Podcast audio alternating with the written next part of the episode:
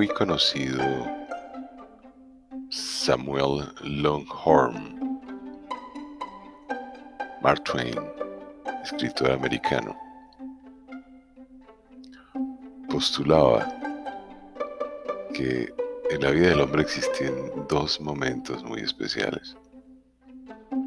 El primero, cuando se nace, y el segundo, cuando se encuentra cuál es el propósito de la vida. Y si lo adviertes, podríamos sumar el,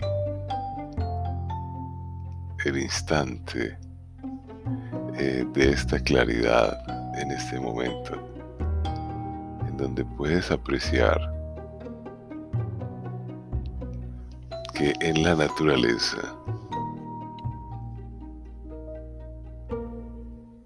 está muy bien definido con absoluta claridad e ilusión la actividad de cada especie. Algunas las hemos descubierto. Por ejemplo, el papel tan importante que tienen las abejas cuando en su proceso de alimentarse facilitan la polinización de muchos frutos para su desarrollo y crecimiento. Pero en la mayoría de los animales vertebrados, similares a nosotros, te das cuenta que no bajo la perspectiva humana, la visión humana, no hace ninguna actividad de las que nosotros llamamos productiva.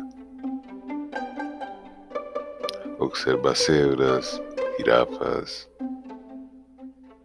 tigres, leones, jaguares, pumas, cocodrilos, ñus, hipopótamos, rinocerontes. Observa esos ocasionales programas de televisión en donde se han dedicado a filmar sus movimientos y te vas a dar cuenta de que coincidimos con la especie humana en la actividad sexual para la procreación. Nada más. Por tanto, la confusión que tiene la especie es increíble. Aparentemente nacemos para ver televisión. Ese es nuestro propósito. Millones de seres humanos viendo el genérico televisión en la televisión, en los ordenadores, en las tablets, en los celulares. Y ahí se detiene la vida durante un porcentaje de casi 60-70% de la vigilia. En las palabras de Mark Twain, naceríamos para ver televisión. Y está bien si tuviéramos conciencia de ese hecho, pero ni siquiera tenemos conciencia de esa circunstancia que está dominando la existencia del miedo de los seres humanos.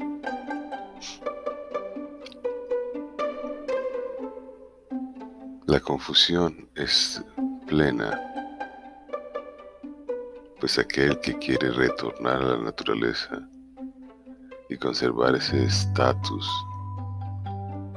especial, se encuentra con las barreras creadas por un sistema social. Perfectamente podríamos deambular en un escenario de la vida por la vida creado por el hombre, tomando un fruto aquí, tomando un fruto allá,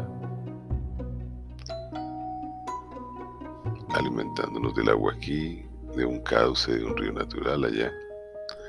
Pero eso no existe, es una frontera que se ha creado en la mente,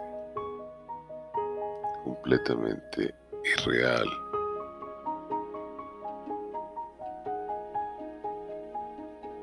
Observa, toma apuntes, utiliza el tiempo como una de tus medidas. Y anota cuánto de tu tiempo al despertar empleas en ese propósito fútil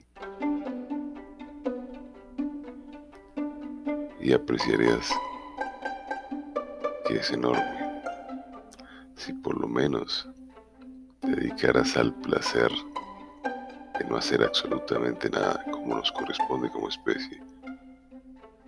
Pues alimentar sería muy simple.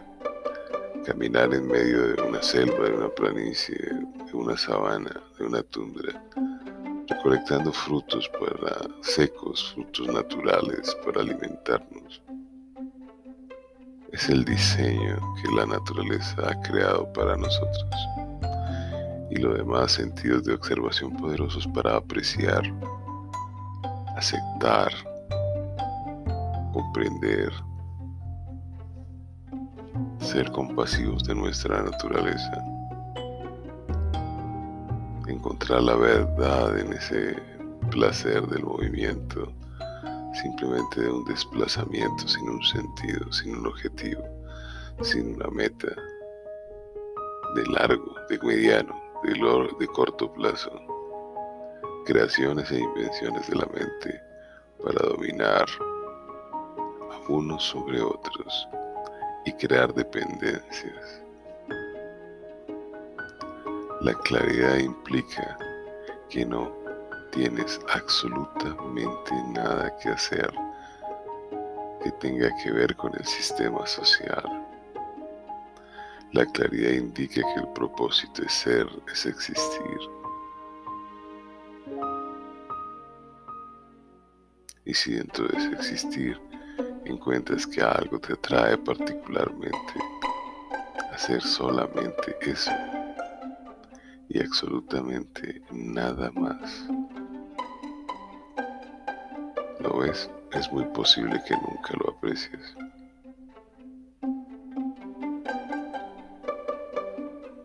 tengas un día excelente sin propósito.